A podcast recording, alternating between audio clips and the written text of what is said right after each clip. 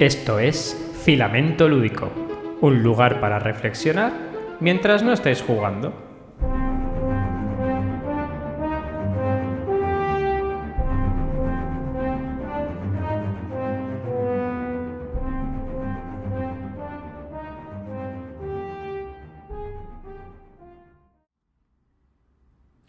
Muy buenas, Jordi, ¿cómo andamos?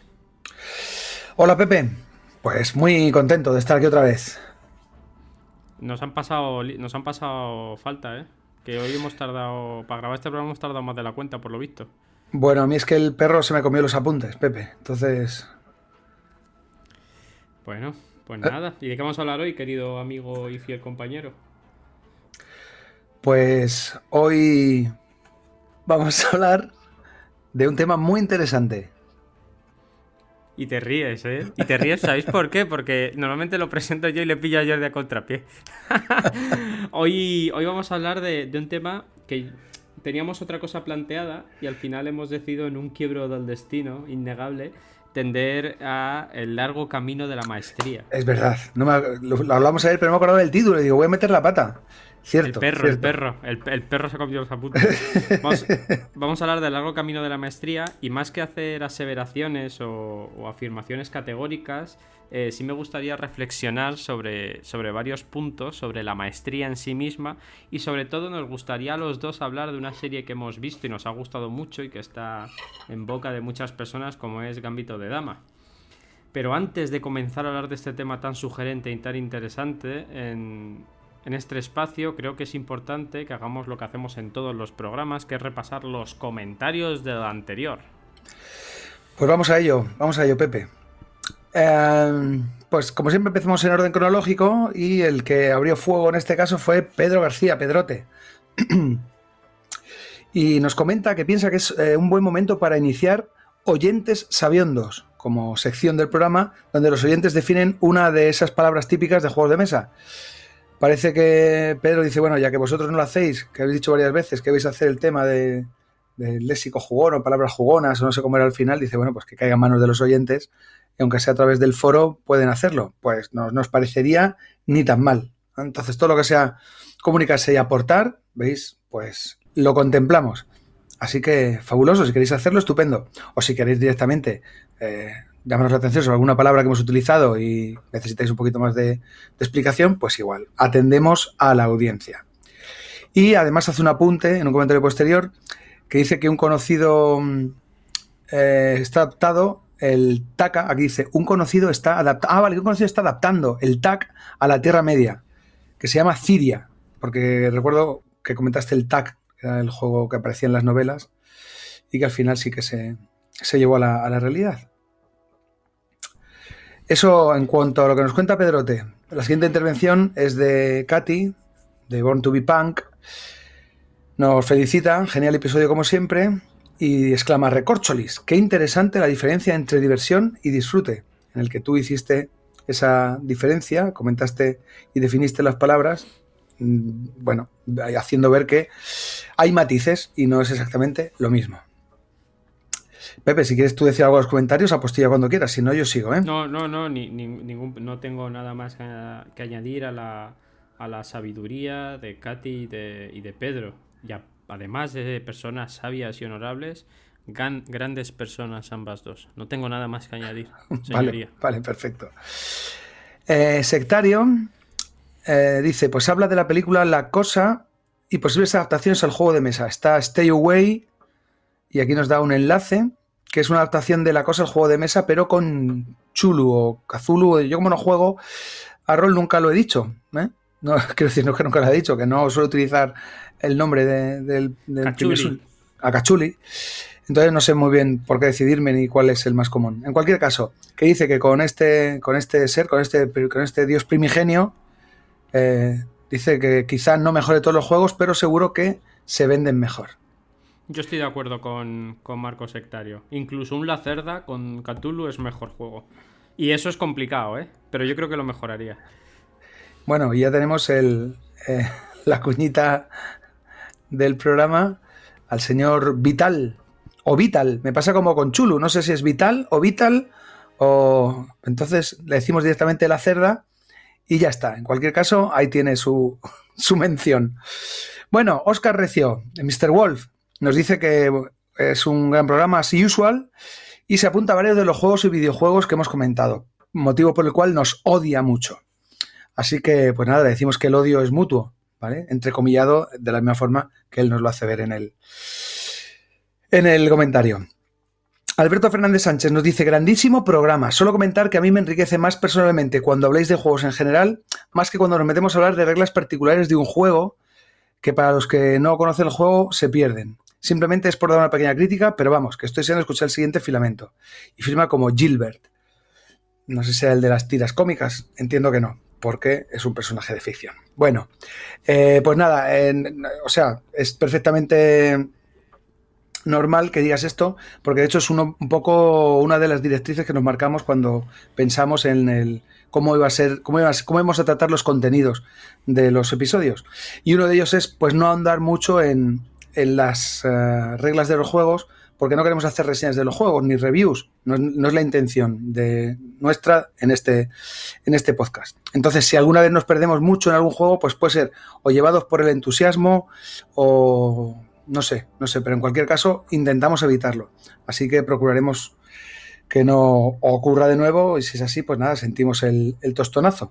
¿Vale? Pero bueno, gracias por... Y correcto, gracias por pasarte, por tu comentario amable, sincero y sobre todo por escucharnos. Fabuloso. Bueno, Ignacio, ¿es Seijo? ¿Es Seijo? Yo creo que es Seijo porque no tiene ahí la tilde. Si no, pues que me lo, me lo comente en un próximo eh, episodio y me mande la transcripción fonética, ¿eh? que básicamente en castellano es la misma que la grafía, pero con la tilde o, no, depende si existe o no. Bueno, en cualquier caso, Ignacio nos dice muy buenas a Pepe, Jordi y al resto de la gente que se pasa por aquí. Fabuloso. ¿eh? saludando no solamente a nosotros de manera directa, sino a todos los compis que escuchan el podcast. Así que fabuloso porque me gusta que, comience a, aparecer ese sentimiento de comunidad entre, entre, los que nos escuchan. Si hay algo que define lo que siento cuando escucho Filamento Lúdico es flipar mucho. Bueno, Flipo con lo que sabéis, flipo con lo bien que divaga Pepe, flipo con la cantidad de juegos que hay, con la cantidad de juegos que tenéis, con la cantidad de juegos que jugáis, con la cantidad de tiempo que hace falta para jugar a todo. Flipo mucho con filamento lúdico. Bueno, nos encanta, fabuloso es, bueno, es que es, yo no entiendo las cosas de otra manera. O sea, es que hay que flipar, en la medida en la que se pueda, hay que fliparlo. Eh, y dice que tiene una pregunta filosófico-lúdica que le ha surgido tras escuchar el programa 6.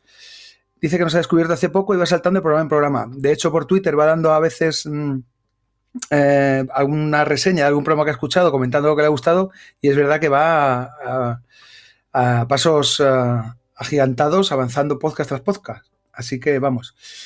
Em, vale, dice, me surgió mientras contabais vuestra partida un juego que no recuerdo, donde Jordi jugaba acorde al objetivo del juego y Pepe a montarse una historia de dinosaurios, ambos siguiendo las reglas. Es el Evo segunda edición, era el juego concretamente.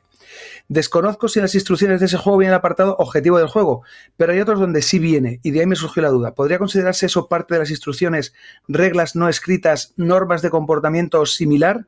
Añadiendo a los nueve tipos de reglas que comentó Pepe, y por lo tanto Pepe habría, entre comillas, jugado mal ya que no intentaba cumplir el objetivo del juego. Bueno, se excusa por el tocho y enhorabuena a los dos. Bueno, tocho ninguno porque hay que plantear bien la pregunta, darle el contexto y que se entienda bien qué es lo que pretendes explicar y qué es lo, cuál es la consulta. En cualquier caso, eh, bueno, Pepe, aquí sí que tienes o sea, yo eh, que me gustaría que tuvieras voz y comentara lo tuyo. Yo creo que los dos, al final, el, eh, la conclusión a la que llegamos es que no hay maneras de jugar mal, eh, salvo y cuando no aluda a, pues eso, romper materiales o pegar a otros jugadores, eso es claro, eso no es jugar mal, eso es comportarse mal. Jugar mal mientras no hagas nada que invalide las reglas, estás haciendo las cosas bien dentro de lo que el juego te propone. Si no te saltas esas reglas, no es imposible que juegues mal aunque no esté jugando a conseguir el objetivo que te propone el juego para ganar. Es decir, aunque no esté jugando para ganar. Que en el caso de Pepe, yo creo que es muy evidente que Pepe estaba jugando para disfrutar.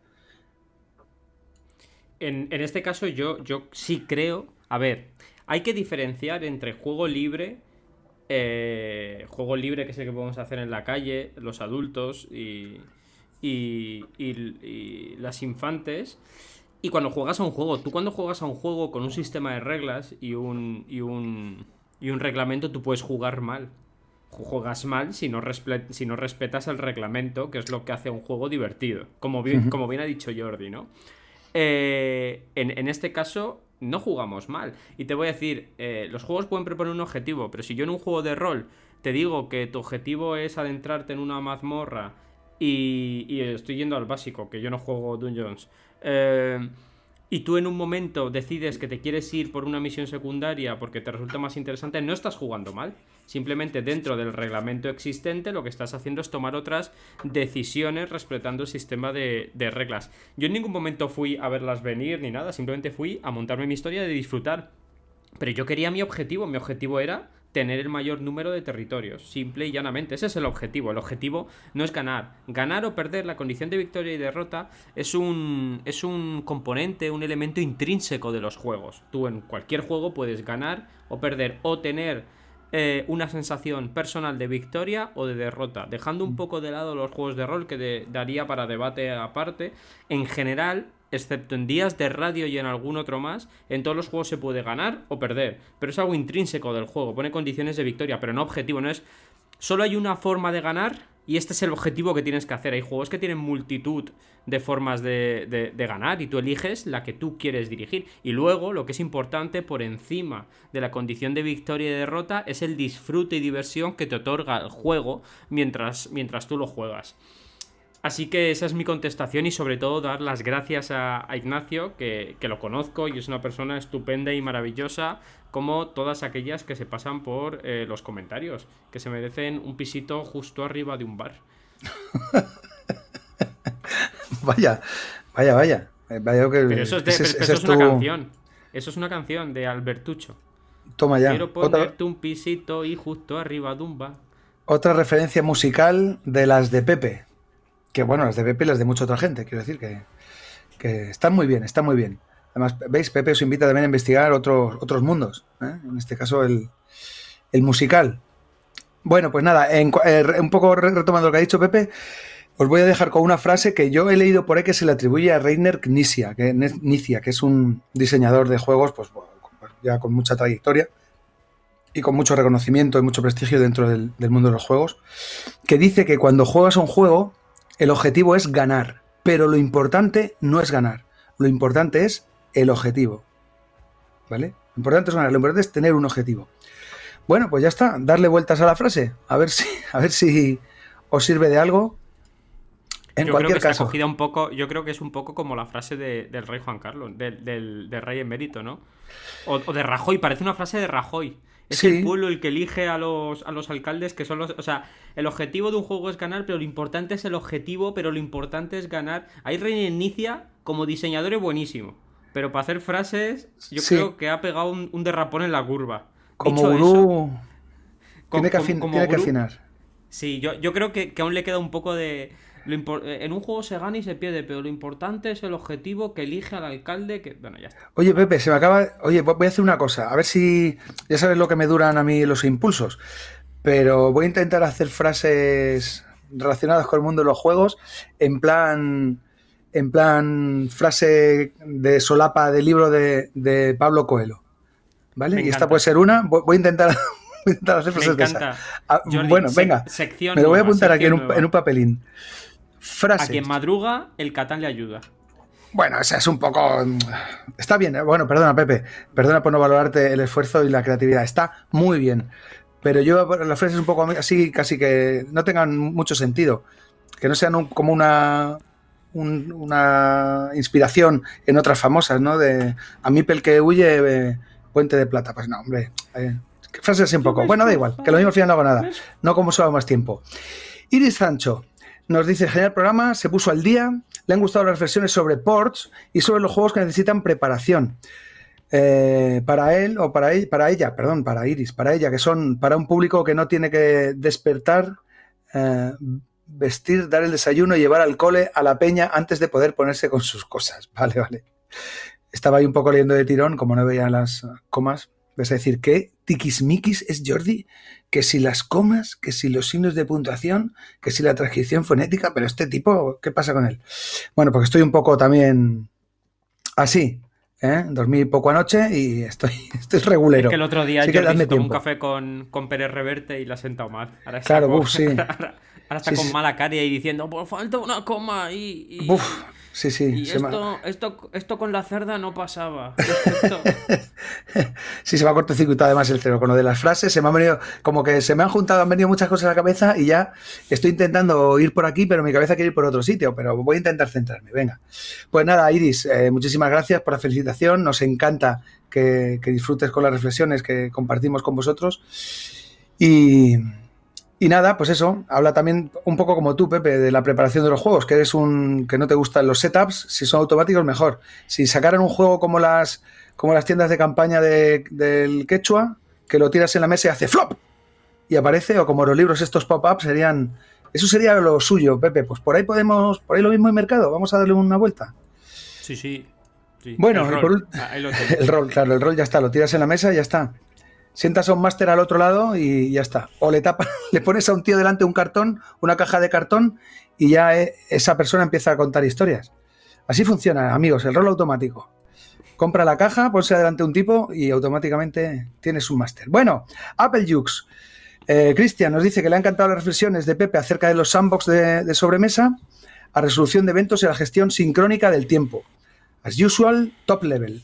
Menudo trancazo lleva Jordi. Eh, no sé si tendría en ese programa la voz un poco así afectada o se refiere a otra cosa. En cualquier caso no lo recuerdo, pero gracias mm, por, percibirlo. ¿eh? hace, hace ver que estás muy atento a lo que oyes. Venga, pues nada, muchísimas gracias a todos, a todas por vuestros comentarios. La verdad es que ya digo que nos animan mucho, nos alegra mucho. Y pasamos ya al grueso del programa. Pepe, que ahora sí me acuerdo, es la larga, el largo camino hacia la maestría. Así que vamos con ello. Ahí lo tienes, lo he escogido bien, Jordi. bien. Pues vamos a hablar del concepto en sí mismo de maestría. Pero es que el concepto de maestría no se puede entender en el 90% de los casos sin entender el concepto de motivación. Y es que para las jugadoras y jugadores existen tres grandes motivaciones. Eh, si hiciésemos una pirámide, desde las más básicas hasta la punta, diríamos que en la base podría estar, por ejemplo, nuestro querido Maslow, con su pirámide de preferencias, de alimentos, supervivencia, bienestar, etcétera, etcétera, que eso serían las motivaciones básicas en las que no vamos a parar. Nos gusta hacer algo cuando tenemos esas motivaciones cubiertas. En el último escalón, en la cúspide, en la parte superior de la pirámide, teníamos esas motivaciones que se denominan extrínsecas. Las motivaciones extrínsecas son esas recompensas que obtenemos de los juegos, como los puntos, las medallas y las clasificaciones, que mal entendidas simplemente son eh, conductismo puro y duro que nos hace zombies a manos de un liberalismo incipiente. Y en medio está eh, la madre del cordero, y el padre también. Que son lo que se conocen como las motivaciones intrínsecas, que muchas veces cuando lo preguntas la gente dice que es lo que sale de dentro, pero no saben especificar muy bien y de dentro salen muchas cosas. En este aspecto, Andrei Marlewski tiene su teoría de RAMP, que habla de relación, autonomía, maestría y propósito, como las cuatro patas de una gran mesa que sostienen nuestro interés y nuestra motivación además de nuestros placeres fundamentales a la hora de sentarnos en una mesa de juego. Ya hemos hablado de esto en otras ocasiones, pero todos los juegos tienen que tener un poder relacional que nos permitan entablar conversaciones y relacionarnos con otros miembros y miembros de la mesa. Los juegos nos tienen que dar una autonomía para poder movernos y tomar decisiones autónomas y tener la, la, capacidad y tener la sensación de que somos autónomos y somos dueños de las decisiones que tomamos. Después, todos los juegos deben tener un propósito. ¿Por qué hacemos lo que estamos haciendo? Y me he saltado la M, que es la maestría, que me da paso a de lo que vamos a hablar, que es el largo camino de la maestría. ¿Qué narices es la maestría? Pues la maestría es una gran habilidad o destreza con la que nosotros realizamos o llevamos a cabo eh, una tarea concreta. Pero claro, dicho esto, no podemos entender cómo la maestría en sí misma puede suponer una motivación a lo largo de enfrentarnos a los juegos. Y es aquí donde tenemos que hablar del desarrollo de las jugadoras y jugadores cuando se enfrentan a una experiencia de juego y todo lo que pueden estirar esa experiencia. Para que os hagáis una idea, en el desarrollo de los jugadores y jugadoras en las experiencias de juego podemos decir que hay diferentes etapas. Existen los jugadores y jugadoras noveles, donde lo que tienen que hacer es descubrir los juegos, es entrar a una tienda y ver esa caja la estantería, o ir a casa de una hermana, un sobrino, un amigo, un abuelo, y ver una caja que no conocen y abrirla. Cuando abrirla pasamos, cuando la abren, pasamos a la segunda etapa, que es la etapa de acercarse. Descubre el juego, acércate al juego. Cuando te empiezas a acercar al juego, lo abres, y empiezas a toquetear todos los componentes que lo componen, sigues siendo un jugador novel, pero has decidido dar el paso a vislumbrar lo que hay allí dentro. Probablemente todas las personas que se dedican a hacer unboxing saben lo que es acércate con ese juego. Ábrelo, toca los componentes, huélelo, admira su belleza paisajística y enamórate de la calidad del corte del troquel de madera y de las miniaturas bellísimas que allí dentro se engalanan eh, y están predispuestas a que las pintes con tus mejores pinceles. Esos jugadores y jugadoras van a ir mutando desde jugadores noveles a jugadores habituales. ¿Qué quiere decir jugador habitual? Pues un jugador habitual en game design, según Jesse Shell, eh, se dice de un jugador que empieza a interactuar con el juego de una manera continua empieza a leer el, juego, empieza a meterse en foros, empieza a hablar, empieza a, desarrollar un trastorno compulsivo para enfundar las cartas y almacenar juegos a los que no jugará en la vida y decir que tiene 580 juegos y solo juega a 10, eh, pero es un jugador habitual porque está interactuando con ese juego y con todos los juegos, no solo el propio juego, sino el metajuego del juego que es conocer a gente que juega, entablar conversaciones sobre estrategias de juego, etcétera, etcétera. Aún habiendo jugado únicamente tres partidas. Él nota que tiene una maestría algo más desarrollada que una jugadora o jugador novel, porque ya se ha acercado al juego y ya ha descubierto el juego. Ahora simplemente está interactuando. Pero esto no se queda aquí. En ese camino a la maestría hay dos niveles más que me gustaría reflexionar sobre ellos. El siguiente es construye hábitos. ¿Qué narices quiere decir construye hábitos? Empieza a leer el juego. Esto tiene mucho que ver con el modelo MDA de diseño. Acordaros que el modelo MDA eh, dice que el diseñador o diseñadora entra por la M de mecánica, luego pasa a dinámica y termina en estética, mientras la jugadora o jugador entra por la estética, luego pasa a la dinámica y luego pasa a la mecánica. El momento que un jugador deja de ver la estética y la experiencia de juego y empieza a analizar las mecánicas del mismo, está empezando a crear hábitos y a analizar esas mecánicas de juego. Y ya no es un jugador habitual, sino que se está convirtiendo en un jugador eh, avanzado o experto. Pero construir hábitos sobre juegos es complicado, porque para construir hábitos sobre un juego hace falta una sobreexposición a dicho juego y hace falta que ese juego tenga la capacidad de engancharnos y darnos una trayectoria dentro de él. ¿Cuán rejugable es un juego? ¿Hasta dónde nos puede transportar un juego? Y sobre todo, ¿Estamos dispuestas y dispuestos a invertir tiempo en conocer mano a mano a ese juego como si fuese una persona de confianza o un amante no del todo pasajero? Y es por último cuando llegamos al último escalón, cuando hemos decidido que tenemos el tiempo necesario para construir los hábitos oportunos, cuando nos convertimos en maestras y maestros de ese juego, cuando nos sabemos hasta la última regla, hasta la última fac, cuando nos hemos metido en la Board Game Geek para ver en todos los foros todas las tablas y modificaciones de dicho juego, cuando nos sabemos a dedillo todas las modificaciones e incluso cuando nosotras y nosotros mismos ponemos a modificar ese juego incluso porque nos ha dado una luz divina y creemos que tenemos la libertad de mejorar ese diseño de la diseñadora o diseñador porque nosotros somos maestras y maestros. Esto no se hace en una semana ni en dos, ni probando un juego dos o tres veces. El largo camino a la maestría es un camino que tarda tiempo. Y sí me gustaría plantear unas reflexiones actuales. Repito que no pretendo en ningún momento sentar cátedra sobre nada, pero sí que es importante recordar, o en mi caso, algo que hablaba con Jordi y con más amigos, cuando yo recordaba mi, infancia, cuando era más, chiquitajo, sí recordábamos eh, cuántos juegos jugábamos diferentes. En mi caso yo empecé, no empecé con los juegos de mesa, sino que empecé con los juegos de rol. Y yo tenía un juego que era El Señor de los Anillos, la tapa roja, y lo tenía extasiado. Y me sabía el reglamento de pe a pa, y le sacaba 18 modalidades, y lo exprimía hasta que no podías más. Y tenías una relación personal de amor con ese juego porque te enfrentabas a él e iniciabas un largo camino a la maestría para comprender sus reglas y la experiencia que él te mostraba. Estas preguntas simplemente vienen a, colación de la situación actual.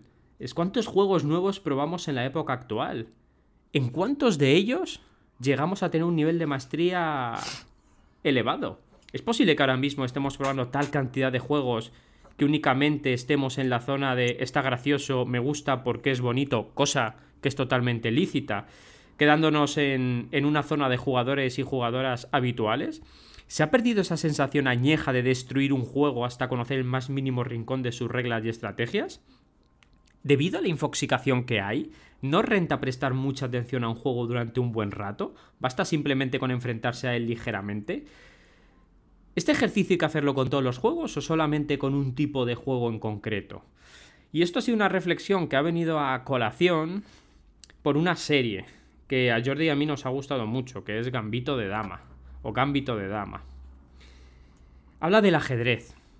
El ajedrez, es Gambito, Pepe. En Gambito, pues eso, Gambito de Dama.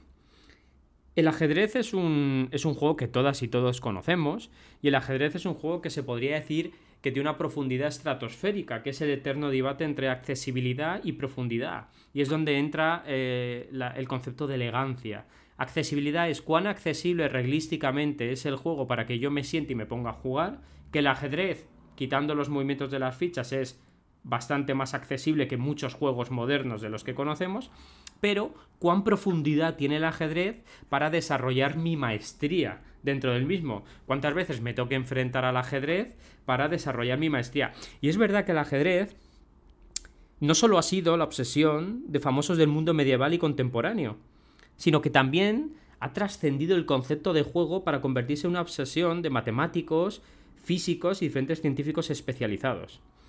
Para que os hagáis una idea, en el, libro de Homo Alien de, Flavio Escribano aparece un dato que a mí me voló la cabeza. Solo los cuatro primeros movimientos de cualquiera de los contendientes dan lugar a 3.018.979.564.000 posibilidades diferentes. Pero no solo eso. Hay más posibilidades de partidas únicas al ajedrez que átomos en todo el universo. Tremendo, tremendo dato, Pepe. ¿Es posible que los juegos abstractos. Sí, es que estoy pensando muy bien las palabras para no herir ninguna sensibilidad. Porque luego viene y dice, me ha dicho que. Pensé que a decir, es posible que Flavio se lo haya inventado, pero no, no, no, no. Confiamos en, la. No, no, no. Flavio es un doctor y una buena persona. Yo confío y, en Flavio we trust. Pero, pero, pero es posible que ya no estemos dispuestas y dispuestos a invertir tiempo en desarrollar nuestra maestría. O, o que por la sociedad apisonadora donde vivimos no podamos invertir maestría para tener amor por un juego? ¿Podemos quizá tener libros de cabecera que si se quemase la casa cogiésemos corriendo, pero nuestros juegos de cabecera estuviesen demasiado difuminados?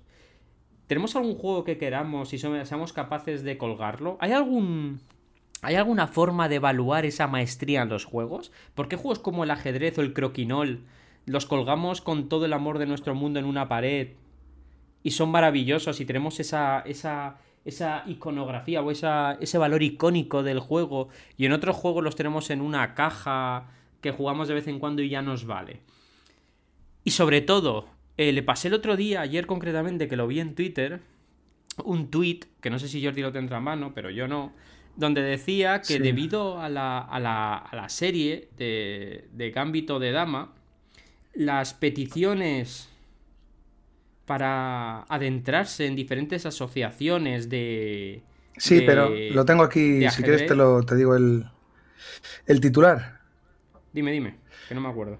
Pues nada, habla del boom de, Gambito de Dama y dice que... Mm, a ver, dice, ha sido una de las sorpresas series de, la última temporada. El éxito no del todo provisto por Netflix, vale. Eh, un récord de visionados y dice que em, los de espectadores a jugar. Los tableros han subido un 200% eh, pues las, búsquedas eh, para comprar por eBay, se han incrementado las ventas relacionadas con el ajedrez un 170%, pero lo más interesante es que mm, la gente se ha aficionado a las partidas, por ejemplo, en chess.com, que han aumentado un 400%, y que las... Eh, ¿Dónde estaba el,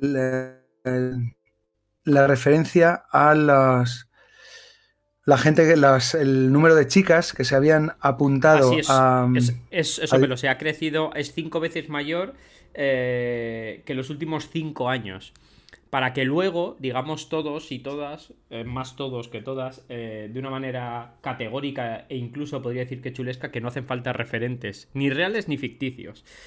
Y mi pregunta es: esto ha pasado con un, con un juego de mesa que ha trascendido de juego al ajedrez que es, es el ajedrez. Esto podría pasar con, yo qué sé, con el Jinx, con, con el Croquinol. ¿Podría pasar con otro juego? ¿O es únicamente del ajedrez por todo el desarrollo que tiene? ¿Podría pasar con el Go? ¿Podría pasar esto con el Katano, con el Carcasón?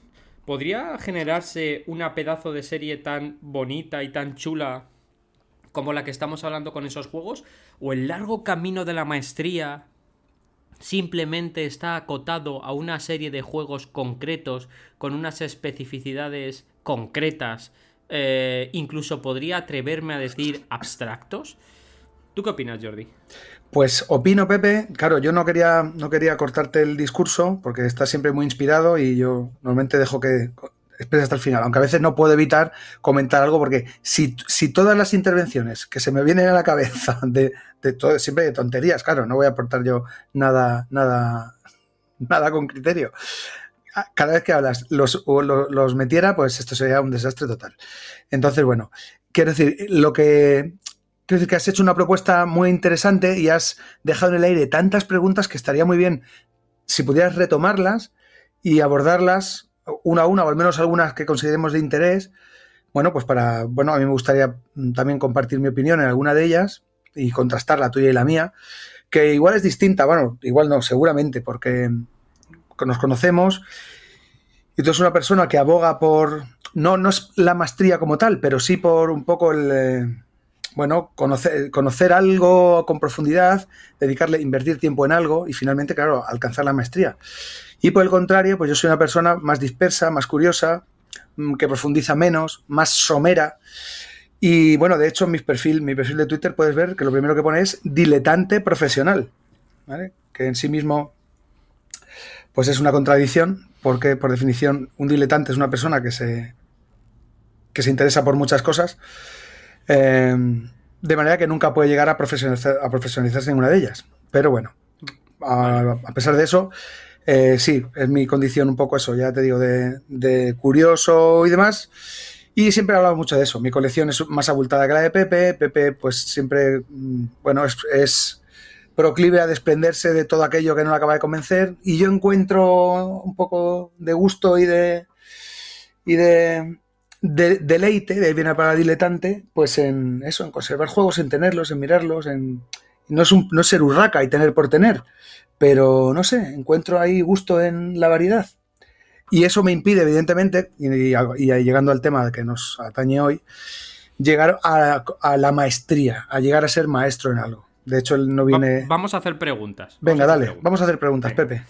Y vamos a hacer preguntas comprometidas a posta, ¿vale? Y yo voy a expresar mi opinión sincera, que no quiere decir que sea la verdad, quiere decir que es mi opinión subjetiva, fraguada a base de años, estudiando y probando juegos, ¿vale? Pero no olvidéis, todas y todos, que lo que aquí expongo es mi opinión.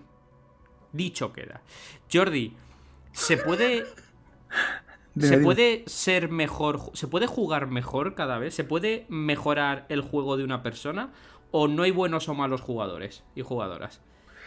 Hombre, evidentemente el juego, o sea, se puede mejorar tu manera de jugar, Pues, pues, sí, claro que se puede mejorar. En cuanto a que vas a medida, siempre planteamos lo mismo, bueno, siempre, porque tú ya hablado mucho de esto y hablamos también en, foros un poco divulgativos referente a esto. Y el juego es un, es un, es un escenario, es un contexto de continuo aprendizaje, por el, por el motivo de que, es seguro y no tiene repercusión. Por lo tanto, eh, si algo se hace, además lo leí hace poco, ayer antes de ayer, revisando también unos apuntes que hay por ahí, que básicamente lo que hacemos en un juego es fallar estaba más enfocado a, los videojuegos, pero hablaba un diseñador y decía que en los juegos básicamente lo que hacemos es fallar. Y lo que, los fallos tienen que ser eh, evidentes y de ellos se tiene que obtener un aprendizaje para que el jugador diga, ah, de cada fallo. Además, una vez pasó con uno de mis hijos, pasó eso mismo. Le estaba viendo jugar, no sé qué le pasó, se cayó, se descolgó, le mataron por algún motivo y dijo, Ah, diciendo, he entendido lo que pasa, lo voy a intentar ahora y voy a ser capaz de superarlo porque he diseñado una estrategia para hacerlo. Por tanto, y respondiendo a la pregunta, yo creo que sí se puede mejorar, porque es de lo que se trata. Nos enfrentamos en el juego siempre a un reto artificial, que es el que nos plantea el juego, y cada vez desarrollamos estrategias para hacerlo de forma más efectiva. Evidentemente hay mucha, hay mucha diversidad de juegos. Algunos no plantean una exigencia tan grande para desarrollar estrategias, al menos mm, así más intelectuales, tal vez sí desde el tipo de vista creativo, que también se puede ensayar. En cualquier caso, sí, se puede jugar mejor. Perfecto, yo estoy de acuerdo. Yo creo que, cuando jugamos hay, hay, muchos debates que se comentan de, es que no me vengas a mí a decir que juego mal o cómo he de jugar, estoy de acuerdo, cada uno juega como le dé la gana, y, coincido en eso, pero yo creo firmemente que puedes mejorar tus habilidades dentro del juego mediante conocimiento, lo creo. Lo, lo, creo también. Es verdad que hay que tender al tipo de juego al cual te enfrentas. Pero creo que la maestría, nos guste o no, está presente intrínsecamente en cualquier proceso de juego. Con lo cual, según mi punto de vista personal, valoro más una persona que ha profundizado mucho en un juego y que me ofrezca su opinión que una persona que haya probado 15 juegos con dos partidas. Valoro muchísimo más a la primera que a la segunda, porque considero que su grado de maestría es mucho mayor y porque además el ser humano tiende a crear modelados mentales. Es decir, he jugado a 15 juegos de mayorías, cuando me llega el 16 ni siquiera me leo las reglas en profundidad, las ojeo lateralmente como sé lo que me va a querer decir, aplico yo mis propios modelos mentales simplificados de la realidad y termino por no jugar a la propuesta que me está ofreciendo la autora o autor eh, y diciendo de una manera libre y vehemente si el juego es bueno o malo. Yo creo mucho en dedicarle tiempo a cada juego, lo creo mucho porque creo que es como realmente se aprende. Máxime, máxime en los juegos de rol. Creo que en los juegos de rol las habilidades narrativas y ya no las interpretativas, sino las creativas e imaginativas, mejoran exponencialmente por sobreexposición y por aprendizaje de técnicas, lo creo. ¿Que todo el mundo debe ser perfecto? Pues evidentemente no. ¿Pero que existe recorrido para la mejora? Sí. Es una realidad. ¿Que hay que conocer el juego para ver lo que te ofrece y adaptarte a ese ofrecimiento? Pues también hay que conocerlo. Mi segunda pregunta es fácil. ¿Cuántos juegos probábamos hace años, cuántos juegos probamos ahora y dedicamos el mismo tiempo a los juegos que probamos antaño que a los que probamos ahora. Somos igual de maestros, nos creemos más maestros y maestras, porque ahora probamos mucho más que antes. Pero si atendemos al término de maestría, ¿somos igual de maestros? Y te explico mi caso. Venga, dale. Yo cuando, era pequeño, yo me consideraba un maestro, que no lo era, pero me consideraba en las Magic y en el Warhammer Fantasy. Yo solo tenía esos dos juegos. Y jugaba muchísimo. Y a los juegos de rol. Sobre todo al Señor de los Anillos. Muchísimo.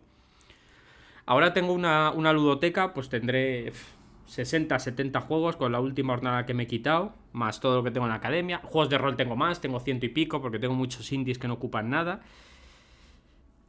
Y conocedor puede ser, pero conozco más por libros de teoría que he leído que por eh, el propio enfrentamiento a esos juegos. Muchos juegos de rol que tengo he jugado una partida, una partida o dos, y he dicho, me gusta, no me gusta, se acabó. No voy a profundizar porque me llega otro enseguida y tengo que saltar al siguiente. No puedo ver cuál es su fecha de caducidad, no puedo ver cuál es su profundidad, no puedo ver muchas cosas. A veces me replanteo si cuando era más joven, más pequeñajo, era más maestro en esos tipos de juegos de lo que soy ahora, pese que ahora eh, me enfrento a más número de juegos. ¿Tú qué opinas, Jordi? Bueno, pues yo, la verdad es que esto de, hombre, que aunque siempre he sido de natural disfrutón, es decir, siempre eh, el juego es algo que es innato en mí desde siempre, eh, no está presente el juego con formato físico, o sea, el juego de mesa, por así decirlo, y el videojuego, pues tampoco, porque yo tengo ya una edad y tampoco en la infancia tenía, o sea, oía tanto como ahora. De hecho, no tenía juegos de mesa, no he tenido hasta relativamente hace poco los conocía, jugaba los clásicos de grandes superficies, pero no tenía nada. De hecho, yo era pobre de pequeño, Pepe. Yo tenía un cordón de una bota y un amigo imaginario. Y así viví hasta... no, pero es cierto que yo muchas veces escucho cuando personas eh, así del, mundo lúdico cuentan un poco sus orígenes, yo es cierto que yo no, yo de pequeño no, no jugaba los juegos de mesa. Yo, mis primas tenían un Maz, que era como un Monopoly al revés, me gustaba mucho por eso, porque había que perder el dinero, era muy loco. Eh, un tío tuyo fallece y te da una herencia, ganas un millón y tú, no, no quiero un millón.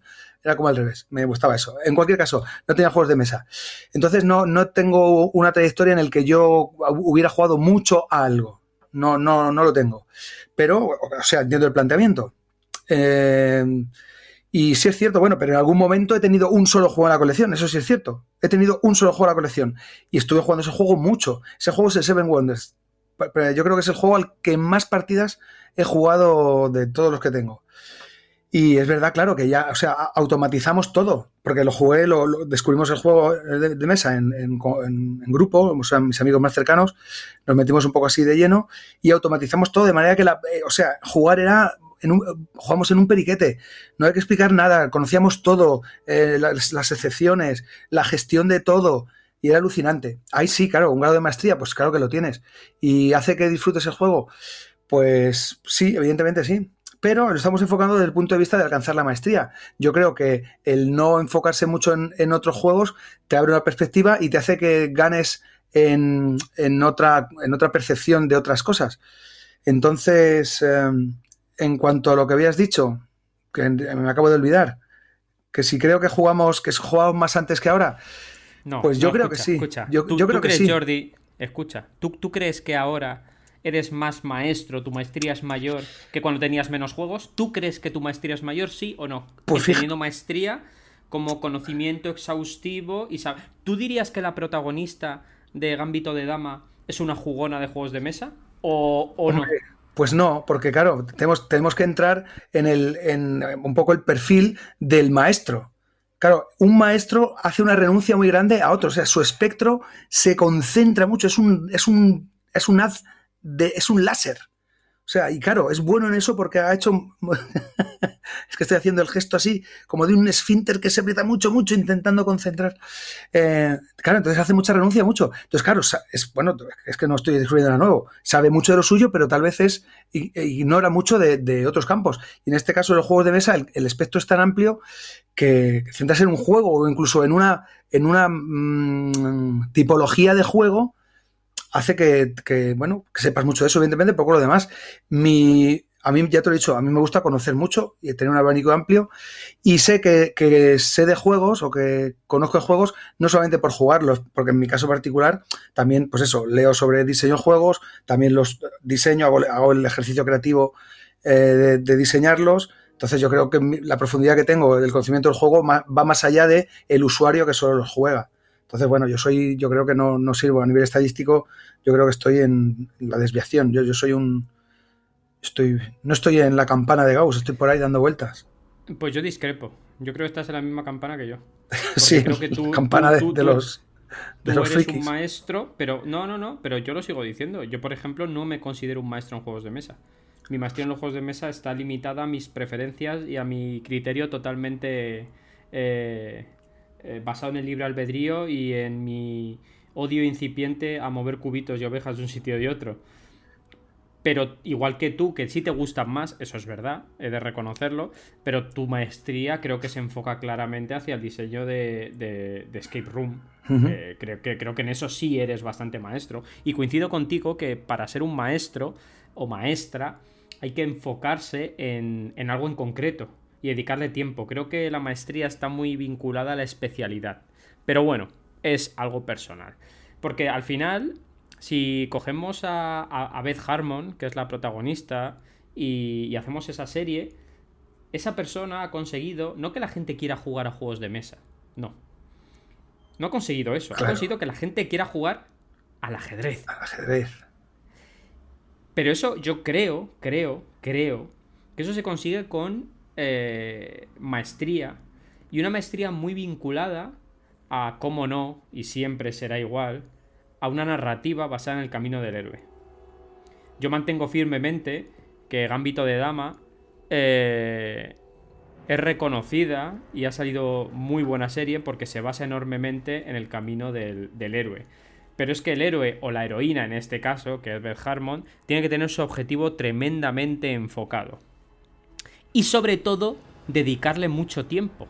Y es a lo que me lleva esa, esa pregunta. ¿Se ha perdido esa pasión añeja de destruir un juego hasta conocer el más mínimo rincón? Esas proyecciones. La situación actual de infoxicación y de sacar 150 trillones de juegos ha hecho que ya no podamos dedicar tiempo o no queramos dedicar tiempo, no lo sé, y son preguntas que lanzo al aire y que no asevero ni de casualidad en dedicar tiempo a un juego concreto porque se nos pasa el arroz y, y si se nos pasa el arroz ya no estaremos on the top of the wave y nos mirarán raro la gente que juega 18 y hace un boxing sin parar. ¿Tú qué opinas, Jordi? Bueno, es que, pero es que, es que somos, o sea, es que vivimos siempre en una coyuntura. O sea, el contexto en el que vivimos un poco eh, hace que vivamos o percibamos las cosas o las llevamos a cabo de una determinada manera. decir, antes, claro, estamos igual. Cuando, ¿Por qué parecemos a cebolleta? Yo es que a tu edad jugaba con una peonza en la calle, claro, porque no tenía la Play 4. Hombre, si tuviera la Play 4, juegas a la Play 4. Es que yo en la Nintendo eh, me pasaba el Mario 50 veces, claro, porque tenías el Mario y el Mario 1 y el 2. Claro, si ahora tuvieras, pues eso, Stadia y la Switch y la otra y, todo el plantel de, pues claro, o, te gusta mucho algo y tienes esa preferencia por, por lo que sea, porque, porque sientes que eres bueno, porque te gusta esa sensación que experimentas cuando dominas y cuando, o si juegas de modo competitivo, cuando, cuando vences a los demás. Pero si lo que te gusta es, eh, no sé, pues un poco la, variedad y disfrutar un poco del entorno, pues tienes muchas más opciones. Entonces yo, aquel que, que no juega muchas partidas a un juego, pues simplemente porque tiene otros que también le gusta descubrir, pues no sé, yo no lo. Quiero decir, eh, no veo ni una cosa mal ni la otra, pero que lo entiendo. E igual entiendo las dos posturas. Es decir, si a alguien le gusta algo y tira con ello, perfecto. Pero yo no estoy hablando de cosas malas, ¿eh? O sea, yo no estoy hablando de juzgar a nadie por hacer nada. Estoy hablando de ya, maestría. Del concepto de maestría. Del concepto de maestría. De la maestría. A mí me da igual que una persona tenga 500, 600 o 1000 juegos. O sea, me es totalmente indiferente. Yo hablo del concepto de la maestría. Mi pregunta es: para la pregunta es: ¿una persona que tiene 700 juegos ¿Es un maestro? ¿Es una maestra? ¿Realmente? ¿O es un coleccionista? ¿O es un experto? ¿O la maestría como concepto es inherente a un foco concreto y a un juego? ¿O la maestría puede ser tan amplia como un mundo completo de juegos? Sí, claro. Habría que. yo creo que habría, que ponerle un, un, apellido, ¿no? La maestría en algo, ¿no? Porque alguien que tiene una colección muy abultada o sí, sería, pues, es, decir, es maestro conocedor. Es decir, muchas veces, o sea, la maestría, igual que un tipo que lleva 2.000 partidas a un juego porque lleva jugando eso desde que tenía 15 años y tiene ahora 40, pues es un maestro en ese juego, pero será un ignorante en, en todos los demás. ¿Ese tipo sabe de juegos? No, sabe de ese juego. Igual no sabe de juegos. Y a, y a, la inversa. Es decir, que es complicado, pero referente a la maestría está claro. Yo creo que está claro cómo se alcanza y lo que supone y lo que supone, y, teniendo, y poniendo como base el contexto de la serie esta que ha motivado un poco el, episodio, pues está claro que esa chica, aparte de toda la, problemática que tiene añadida, ¿no? De, su situación particular y su vivencia particular, está, está claro que, bueno, que tenía sus, sus limitaciones y también decir que no era demasiado hábil en otros entornos. ¿Vale? Pero bueno, que sí, Pepe, o sea, que está claro que eh, no se puede ser maestro si no dedicas tiempo y dedicas, sobre todo pasión, o sea, el tiempo y la pasión. Yo creo que son los dos ingredientes para alcanzar la maestría. La pasión puede venir motivada por allá, las motivaciones vendrán de donde vengan. Pero está claro que necesitas las dos. Y bueno, pues yo no soy maestro. Además, ya que estoy, mira, cada vez que decía lo del ajedrez y tal y cual, y lo de jugar antaño, yo tengo un cariño muy grande al ajedrez. Yo jugaba cuando estaba en el cole, estaba en el, grupo de ajedrez del cole, y además era malísimo, como todo lo que he hecho en la vida, normalmente siempre he sido. Cuando jugaba baloncesto estaba en el banquillo, cuando jugaba ajedrez era suplente, bueno, ese tipo de cosas. Eh, pero estaba, y yo jugaba en casa con mi padre. Yo no jugaba juegos de mesa hasta, ya te he dicho, hasta relativamente hace poco. En casa no teníamos, o teníamos los clásicos, pero tampoco es una cosa que recordar, recuerdo con, viveza, porque no es una cosa que, fuera habitual, ¿no? Pero sí recuerdo jugar al ajedrez con mi padre. Eh, pues supongo que él fue quien me enseñó y con el que yo jugaba, y también es el motivo del que yo dejara de jugar con mi padre. El ajedrez tenía muy mal perder y mi padre un día se cansó de mi mal carácter y de cómo eh, asimilaba las derrotas. Y mi padre un día dejó de jugar conmigo al ajedrez, que era el único juego de mesa. Y, y ya esto lo cuento, estoy un poco abriendo mi corazón. Empecé con los juegos de mesa, empecé con los juegos de mesa, los primeros juegos que yo tuve fueron el Carcasón y el, y el Catán para dos jugadores, porque eran referencias que yo había escuchado y era un poco, pues eso, como lo más popular. Y pensé, y de hecho los primeros juegos no fueron para mí, se los regalé a mi padre por, en, un, en, su cumpleaños, con la idea, uh, vamos, romántica, con, con, la idea, pues eso, del cariño que le tienes a un padre, de intentar reconectar con él a través de los juegos, ¿vale? Por un poco por decir yo, eh, bueno, intentar volver a sentarme con él a la mesa para hacer algo, porque bueno, pues eso, pues no, ya no hacíamos muchas cosas juntos, por la, bueno, pues por el salto generacional o por lo que fuera, por los gustos particulares. Y digo, bueno, antes jugábamos, ¿por qué no jugamos ahora? Y ahora, ahora, pues afortunadamente juego con él. Ahora me siento a jugar, no es que sea un jugón ni un loco de esto, pero cuando le propongo una partida, pues sí que se sienta y juega y disfruta los juegos a su manera. Evidentemente no es, una locura como la que yo tengo, pero me gusta. Y, cuando hablo tanto del ajedrez, yo me acuerdo, conservo todavía, de hecho, el tablero y las piezas del ajedrez que tenía cuando niño y aquí sigue conmigo. Y tengo ese cariño especial por el juego, por, por un vínculo sentimental. En este caso, un poco negativo, ¿no? Porque el recuerdo que tengo del ajedrez es que yo tenía muy mal perder y mi padre se cansó de ello. Pero bueno, ya está. No sé por qué he contado esto, pero tenía que sacarlo de dentro, Pepe. Es muy bonito. Y la última pregunta del episodio, Jordi. Y esa la vas a contestar tú también. Vaya. ¿Tú imaginas una serie? ¿Tú imaginas una serie protagonizada por un hombre honorable, dicharachero, de origen norteño, pero residente en un país muy en, un, en una comunidad muy jamonera, una serie como Gambito de Dama, pero con el Catano el Carcasón. ¿Tú, tú, imaginas una serie así? ¿Tienen recorrido? Y digo el Catano el Carcasón porque que yo sepa, hay campeonatos mundiales. Sí, sí, sí. Claro. Si no, vale, vale. Entonces, tú imaginas, tú imaginas, imaginaos que, esa serie modifica y en vez de eh, Beth Harmon, pues aparece otra mujer u otro hombre. Eh, que cuando es pequeño, eh, pues en vez de poner un tablero de ajedrez, le sacan una caja de Catán y una caja de carcasón. ¿Tú crees que tendría el mismo impacto? Pregunto, ¿eh? Y es una pregunta totalmente limpia y, no. Porque yo no tengo ni la más remota idea. ¿Tú qué opinas, Jordi? Última pregunta del episodio. Venga, pues yo evidentemente creo que no. Es decir, aquí el ajedrez juega un papel fundamental. El ajedrez en el imaginario colectivo tiene un gancho tremendo, tiene mucho poder, porque a, nivel, ya el aspecto visual que tiene, ese contraste del blanco y el negro, y ya el, acervo cultural que, que, tiene, pues eso, o sea, por extensión todo el mundo. Es un, es un juego universal eh, que se, enseguida se entiende y también tenemos cierto conocimiento, no ya del juego en sí, pero es un poco lo que le rodea. Hemos oído hablar de los grandes maestros, hemos oído hablar del enfrentamiento del gran maestro contra la máquina, o pues años atrás, pues eso, cuando un poco el, repunte más grande que conozco con referente al ajedrez fue, pues eso, eh, con Karpov y Kasparov y el Deep Blue y todo esto. Entonces quiero decir que el ajedrez, pues o sea, es un elemento central en la serie y que es reconocido por todo el mundo. Si hablamos de Catán y Carcassonne, aunque nosotros estemos hartos de hablar de ellos, y por mucho que se venda, sigue siendo un nicho y hay mucha gente que no conectaría simplemente por el desconocimiento con, del juego. Ahora, ¿que se puede llegar a lo mismo? Supongo que sí, porque dado que hay torneos y campeonatos de, estos, um, de estos juegos, por ejemplo en Carcassonne, pues habrá jugadores que se conozcan, o sea, los habrá, no los hay, que saben, conocen todas las losetas del juego Claro, y ahí ya juegan con un nivel de, estrategia y de táctica que a mí se me escapa, pues porque no es mi finalidad. Yo disfruto mucho, me gusta mucho el juego. De hecho, ya te digo que fue el, primero que tuve y, lo juego con bastante subidad con otra, con, más gente. O sea que no lo rechazo por antiguo que sea y por más juego que lo tenga. Me entretiene todavía. Pero, como te digo, hay gente que se sabe las losetas y conforme las que hayan salido, las que estén por salir, pues ya dice, pues si me juego un Mipel o no, en fin. Entonces sí, sí, tiene recorrido, tiene trayectoria y sí se puede ser un maestro en Carcasón. Otra cosa es que la, generalidad de la, sociedad o de la gente que pueda verlo, esta es vuestra serie, empatizar o engancharla con la serie por conocimiento del juego, ¿no? Pero creo que sí. Evidentemente, se las distancias, el ajedrez es la pera. O sea, hablamos del Go también, este, este juego también milenario. Bueno, este es un peso muy pesado. Es decir, entonces, salvando estas distancias, creo que sí, creo que sí hay, se puede ser maestro en el Carcassonne, ¿por qué no? Pues nada, desde aquí solo nos queda proponer un guion a Netflix con un protagonista tan ilustre como Jordi que vive en un pequeño pueblo de Extremadura.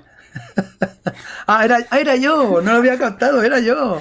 Ah, vale, es vale. Es que juego, con los claroscuros. Ah, claro, con aspecto norteño, vale, la barba, que soy de Bilbao. Ah, vale, vale, vale. Ahora encaja todo. ¡Qué maravilla! Mira qué giro final. El prota era él, ¿no? eres un genio de la narrativa, Pepe. Porque yo soy, que yo soy, que yo soy, que yo soy un, un cortito de la vida, también puede ser. No, no, y, igual dices que es un genio, pero lo dices tú y ya está, que no pasa nada. Que, que, es, que es el argumento. Al final es un programa con más preguntas que respuestas, pero es un programa que a mí me apetecía hacer.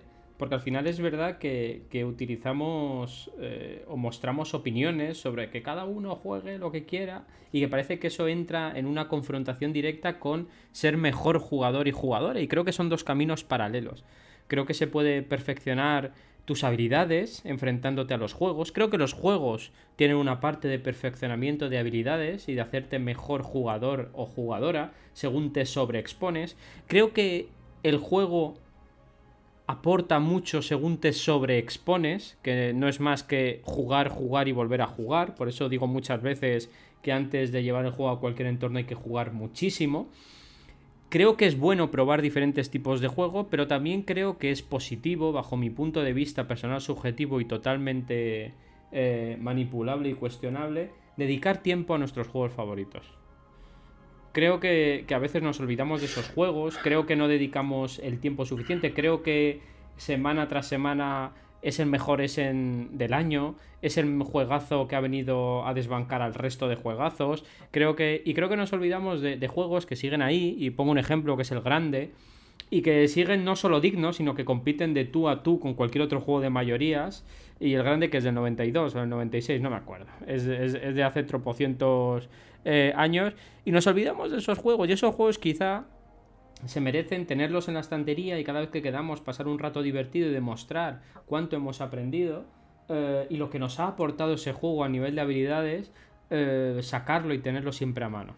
Porque son los juegos que nos hicieron crecer, obtener habilidades, desarrollarnos como personas y comprender que más allá de unas experiencias en una mesa concreta con un tablero y con unas fichas blanquinegras, había un extenso mundo por explorar, por desarrollar eh, y una larga maestría por alcanzar.